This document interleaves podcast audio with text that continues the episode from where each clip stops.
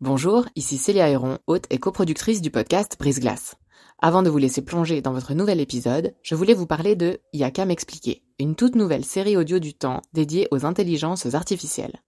Deux fois par mois, dans Y'a m'expliquer, Grégoire Barbet tentera de démystifier les enjeux posés par ces IA et reviendra sur les principales actualités qui les concernent. Côté podcast, vous pourrez aussi découvrir Sous la coupole, notre podcast d'actualité politique, et bien d'autres encore sur la page letemps.ch slash podcast. J'en profite enfin pour vous dire que vous pourrez bénéficier de nombreuses offres d'abonnement au journal Le Temps, web et print, sur la page letemps.ch slash abonnement au pluriel. Bonne écoute Le groupe mutuel s'intéresse aux sujets d'actualité qui touchent la population suisse. En collaboration avec Le Temps, nous vous souhaitons une bonne écoute et un beau moment de découverte. Rien que le mot ménopause. C'est comme si on, ferme une porte. C'est comme si la jeunesse s'en va. J'ai appris à, à ne pas trop me fixer sur le regard des autres. Ça, c'est un sacré apprentissage. Puisqu'on vit quand même dans une, une société d'images de jeunesse, tout ce qui dépasse les marges est forcément à jeter. Bienvenue dans la saison 2 de Brise Glace, un podcast du temps qui s'intéresse à tout ce qu'on n'ose ni dire ni demander aux gens qui nous entourent. Qu'est-ce qu'être une femme de 65 ans dans une société qui rappelle à tous les coins de rue l'importance cruciale des soins anti-âge?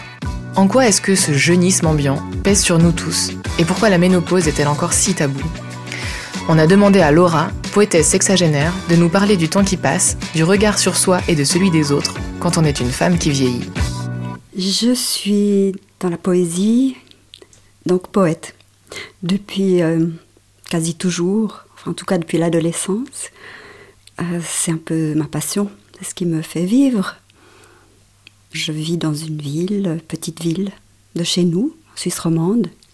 Quand vous étiez euh, enfant puis adolescente, quel était le rapport que vous entreteniez avec votre corps? Alors, Je pense que j'étais plutôt un garçon manqué. J'avais un frère et j'aimais beaucoup les jeux de garçons, les jeux d'indiens, grimper aux arbres. Ça plaisait pas du tout à ma mère, qui aurait voulu effectivement que je sois une- la, petite fille modèle. Et donc, euh, je pense que euh, le, le rapport au corps, eh bien, il était très contenu par l'éducation que j'avais, mais c'était pas quelque chose qui me plaisait. Alors, je faisais tout pour échapper à ces contraintes. Je pense que euh, depuis toute petite, j'ai souhaité, au fond, euh, vivre à ma façon. Mais j'étais dans un milieu qui, qui permettait pas vraiment de le faire, ce qui fait qu'il fallait presque avoir deux identités. Une qui était la mienne, avec mes, mes jeux, et, et une autre qui était pour la façade, euh, dans un milieu euh, où il y avait beaucoup de conventions, milieu bourgeois, et il fallait être euh, bien habillé toujours et puis sourire. Je me souviens que ma mère me demandait de sourire aux gens. Et comme j'avais pas toujours envie de le faire, alors c'était soit j'obéissais, soit je le faisais pas, tout simplement. Je ne sais pas trop ce que mon, frère a eu comme injonction, mais elles devaient certainement pas être les mêmes. J'avais des habits que je détestais, euh, on me coiffait, donc je devais en fait euh, obéir à certains préceptes maternels. Et hum, je pense pas que j'étais très séduisante. Quand je me souviens de mes copines de classe euh, qui avaient une belle poitrine, qui étaient euh, bien habillées déjà depuis euh, l'âge de 12-13 ans, moi je pense que je faisais figure de petit fantôme gentil. Je devais avoir des pantalons rayés et des jupes plissées. Alors pour une, une jeune de 12 ans, c'était pas très sexy. Enfin, de toute façon, on n'utilisait pas ce mot. Les coiffures, alors euh, je devais toujours passer par des coiffeuses et on me faisait des permanentes. Moi qui ai les cheveux très raides, on faisait des permanentes et on me mettait des pinces dans les cheveux. Donc il n'y avait rien qui collait avec euh, ce que je pouvais moi espérer. Alors j'ai mis du temps à m'émanciper par rapport à ça, mais, je sais que j'étais absolument ridicule. Je me considérais comme ridicule. Comment est-ce que vous avez pris euh, conscience d'un pouvoir de séduction? Tout le monde a envie de plaire, tout le monde a envie de séduire et d'être aimé. Donc, euh, sans doute que ça se faisait complètement à mon insu, mais jusque tard, c'était pas avec les personnes qui, qui pouvaient répondre. Je pense que moi j'étais amoureuse depuis, euh, depuis le berceau, j'ai l'impression. J'ai toujours euh, ressenti beaucoup, beaucoup de désir pour les, les, les, les hommes, les gars. C'était quelque chose que je pouvais très, très peu extérioriser, mais qui était très fort chez moi. À quel moment est-ce que vous avez pris conscience de l'âge qui arrive et qui Ouais. peut-être transforme le corps, notamment des femmes? Bon, j'ai eu des enfants euh, entre 20 et 30 ans, euh, c'est-à-dire 29 ans jusqu'à 34, j'en ai trois enfants. Ben, le corps, là, euh, subit ses premières transformations majeures. Et je me souviens que mon premier cheveu blanc est apparu après la naissance de mon premier enfant. Et donc, je pense que là, il y avait comme une sorte de petit signe, bah oui, euh, tu, tu passes à un autre stade de l'âge, la féminité. Je le situe parfaitement, le miroir, la salle de bain, le geste que j'ai fait, ah, voilà, il est, il est là. Mais au fond, c'est rien, quoi. Est-ce que, euh, curiosité, vous vous êtes teint les cheveux? Mhm. Oui. à cause du cheveu blanc? Ou mais alors ça, c'était... J'avais à peine 30 ans, le premier cheveu blanc, donc je me suis pas teint les cheveux. Ah non, pas au premier. Bien après, évidemment. Euh, je pense que après 50 ans, j'ai commencé. Je déteste le gris. Donc, euh, à moins d'avoir euh, des très beaux cheveux blancs, ce que je ne sais pas encore, si je pouvais être tout à coup blanche, comme la neige, ça irait. Mais le gris intermédiaire avec euh, des demi-tons, de vilain gris, me faisait pas du tout envie. Donc, non, pour l'instant, les cheveux, c'était évident que j'allais les garder dans ma couleur la plus proche de, de celle de hmm, ma jeunesse. Par contre, les rides, c'est une autre euh, manifestation qui apparaît dans le corps. Et j'en ai eu euh, presque avant 20 ans, je pense, parce que j'ai presque mon visage a toujours euh, marqué beaucoup les expressions. Donc je pense que les rides, maintenant, elles sont, sont installées puisque j'ai 65 ans. Les rides, c'est quelque chose qui me faisait pas forcément plaisir, mais euh, ça marque les expressions, je trouve. Je me souviens d'un stupide proverbe. Je pense pas que c'est ma mère qui me l'a dit, mais euh, souriez, mesdemoiselles, pour que plus tard vos rides soient bien placées. Voilà, ça c'est des injonctions peut-être que entre le 19e siècle et après on, faisait aux jeunes filles. Mais euh, moi ça me faisait plutôt rire qu'autre chose parce que justement j'avais l'impression que les petites rides que j'ai au coin des yeux, tout ça, ça faisait partie du pétillement de la vie et du corps. Elles sont là comme des empreintes du temps. Et alors, avec le temps, j'ai appris à les aimer, mais pas toujours. C'est un petit peu les, les doubles dimensions des choses finalement. L'impression que on aime, puis après, un jour après, on n'aime pas. C'est comme l'aspect de soi dans le miroir qui, euh, parfois, est, est insupportable, puis d'autres fois, tiens, je suis bien aujourd'hui. Autant en 30 et 40 ans, même après, on est dans la belle maturité, dans son épanouissement en fait. C'est marrant parce qu'il y a des dizaines hein, quand même. 40 ans, pour moi, c'était la toute-puissance. J'avais l'impression de pouvoir euh, tout gouverner. Mes enfants étaient là, il y avait beaucoup de choses que je maîtrisais et j'ai vécu ces 40 ans un peu vraiment dans ce sentiment de maîtrise. Après, il y a eu 50. À 50 ans, c'était encore le sentiment de l'éternelle jeunesse, qui passe pas par le corps, qui passe par tout ce qu'on a en soi. Le pouvoir d'imagination, la, vitalité, le, bonheur de, nager, de faire du ski à toute vitesse.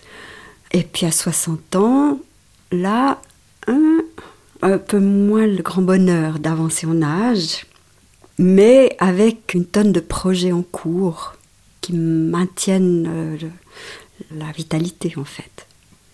À partir de 60 ans, je pense que j'ai commencé à avoir des raideurs en me levant le matin, puis ça c'est pas très agréable. Pour marcher, j'ai l'impression que tout est engourdi. C'est comme quand on a une forte grippe et puis qu'on a mal partout un peu. Alors les articulations, il faut les remobiliser, il faut se dire que ça va aller, puis après quelques minutes, c'est bon. Quand vous êtes passé par la ménopause, comment est-ce que vous avez vécu cette phase? C'était quelque chose qui était euh, dans mes préoccupations. Je ne savais pas à quel âge ça allait arriver. Ma mère l'a eu tard, donc moi aussi. Finalement, je pense que c'est quelque chose qui est quand même souvent euh, transmis hein, générationnellement. Ça veut dire quoi tard? 57 ans. Alors j'en avais parlé, oui, oui, avec euh, un gynécologue qui m'avait averti qu'il faudrait que je prenne des hormones parce que comme moi j'ai toujours chanté et adoré chanter dans plusieurs chœurs d'ailleurs, euh, il m'avait averti que ma voix allait baisser. Donc il faudrait que je prenne des hormones pour éviter que ma voix baisse. Et là je me suis renseignée et puis j'ai décidé de, quand la ménopause arriverait, je voulais surtout pas prendre des hormones. Et puis j'ai réussi à, trouver quelqu'un d'autre, une femme gynécologue, qui m'a totalement accompagnée dans le processus. Et au miracle, ma voix n'a pas baissé. Je suis toujours soprano, j'arrive toujours à monter assez haut. J'en ai déduit que les choses qu'on nous dit euh, sous couvert médical ne sont pas toujours exactes. Quels ont été les tout premiers symptômes alors euh, bon, J'ai eu des fortes euh, règles. Ça devenait euh, presque des hémorragies. Je ne sais pas si c'était personnel à moi ou. Et après, bah, ça s'est tari, par chance. Je l'ai vécu comme très bienvenue après toutes ces années. La fin des règles, c'était une libération. Et puis, alors il y avait ces fameuses bouffées de chaleur hein, qui interviennent quand on les voudrait pas. Ah, c'est comme euh, une canicule intérieure. on a tout à coup le sang qui vous monte partout à la figure, on devient rouge, on transpire et on se dit mais voilà j'ai mon chauffage qui se détraque. Donc oui c'est assez étrange. Euh, et puis ça revient euh, à un rythme tout à fait impromptu, on ne sait pas quand ça va arriver. Donc c'est des fois gênant.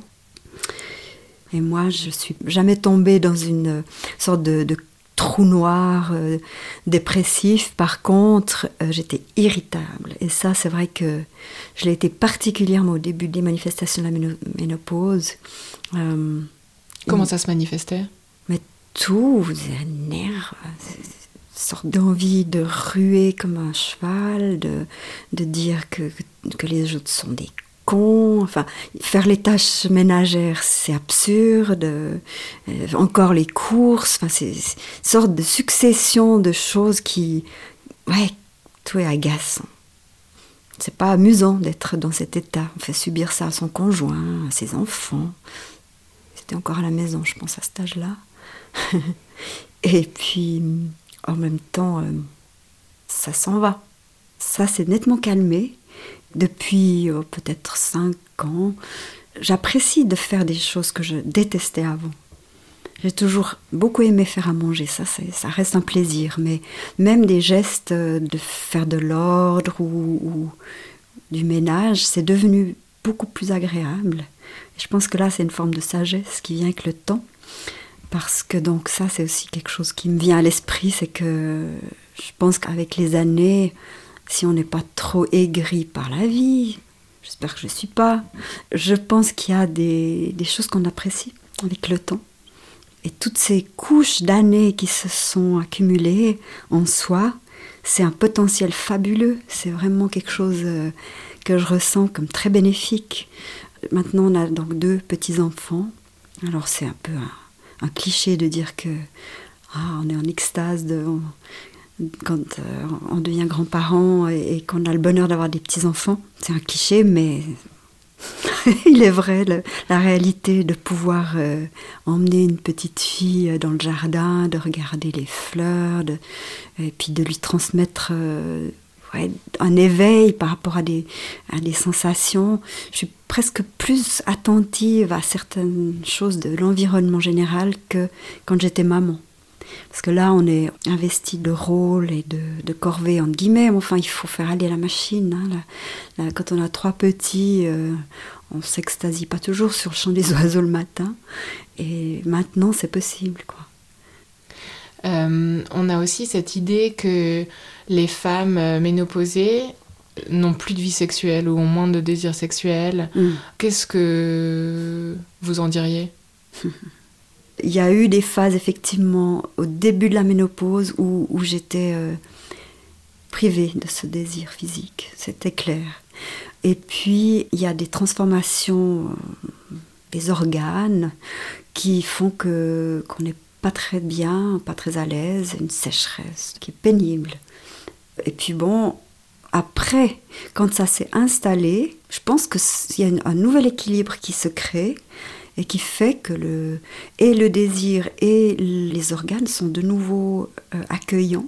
J'ai pas eu beaucoup d'occasion de réfléchir à ça, mais je pense que il y a, effectivement un, plaisir sexuel qui est toujours là.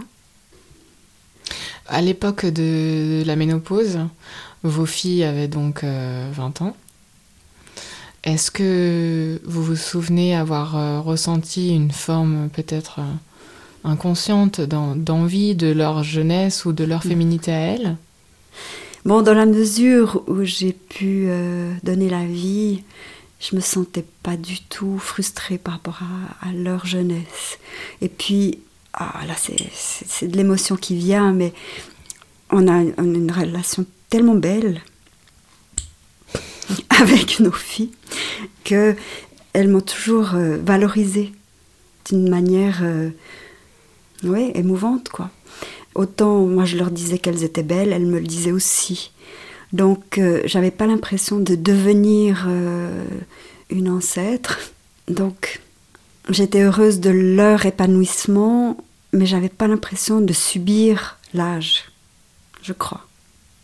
Sans doute qu'il y a dû y avoir euh, des pics à l'intérieur de moi qui me disaient ah ouais, bah t'es plus comme ça, ton corps a changé, bien sûr mais j'ai pas ressenti de- d'envie par rapport à elle, de- l'envie de, de redescendre 20 ans plus tôt, je crois. Pourquoi est-ce que vous pensez que la ménopause, c'est un sujet encore euh, relativement tabou dans notre société? Je pense que ça renvoie à des choses comme vieille peau ou fleurs fanées, euh, flétries, toute une une gamme d'images qui sont très désagréables et rien que le mot ménopause. Vous connaissez la fleur de la ménopause, le cyclamen. Bon, c'est juste un jeu de mots. Donc c'est comme si on, ferme une porte. C'est comme si la jeunesse s'en va.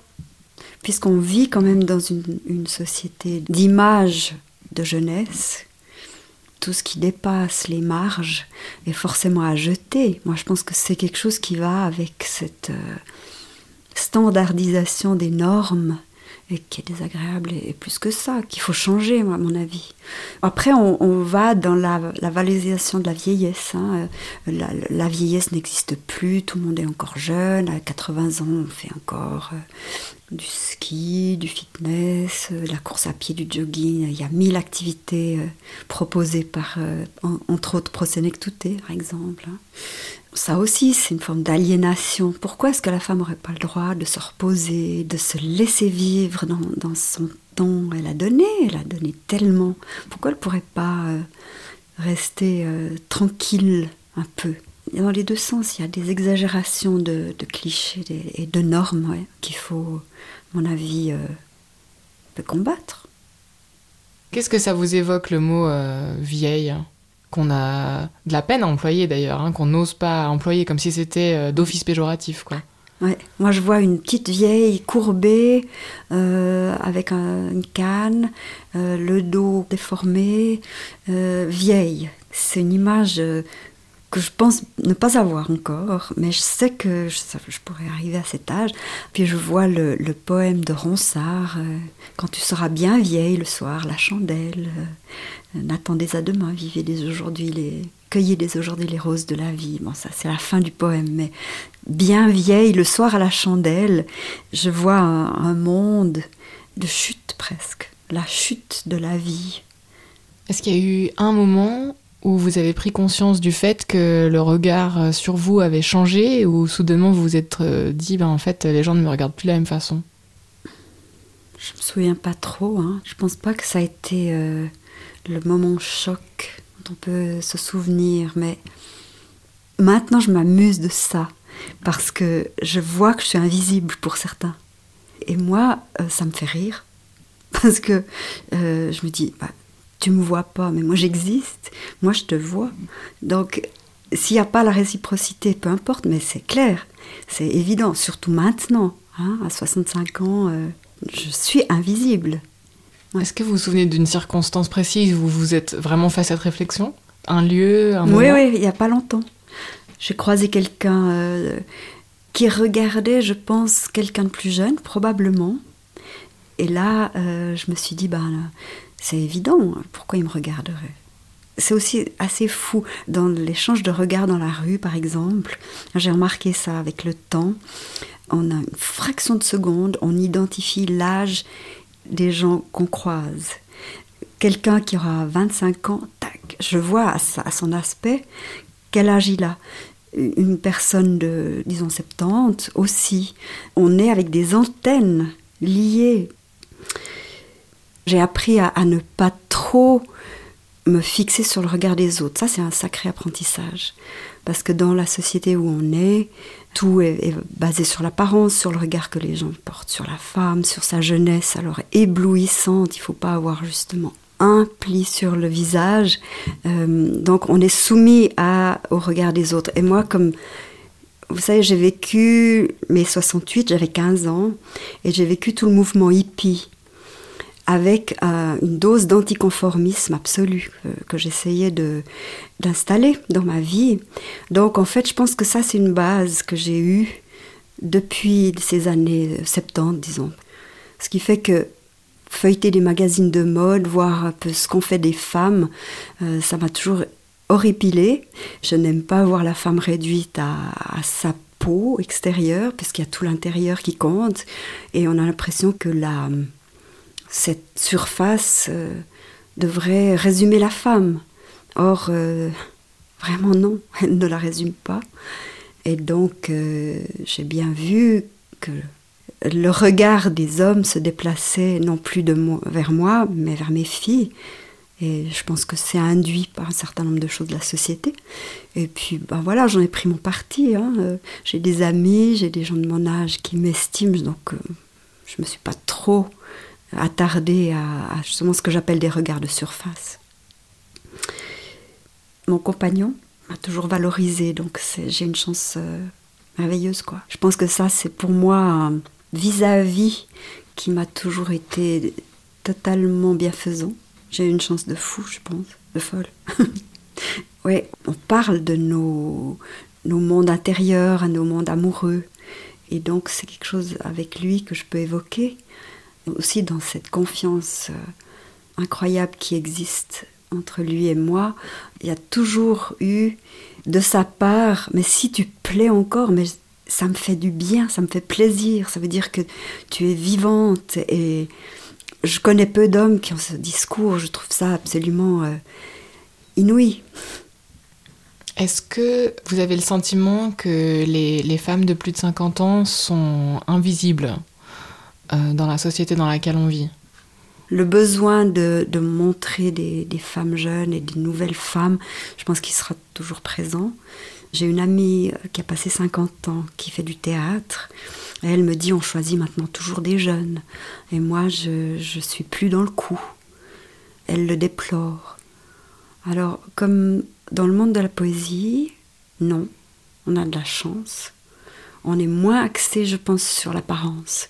Donc là, je pense que j'ai bien de la chance de pas être trop tenue à justement ces fameux clichés de mode et de préférence des jeunes.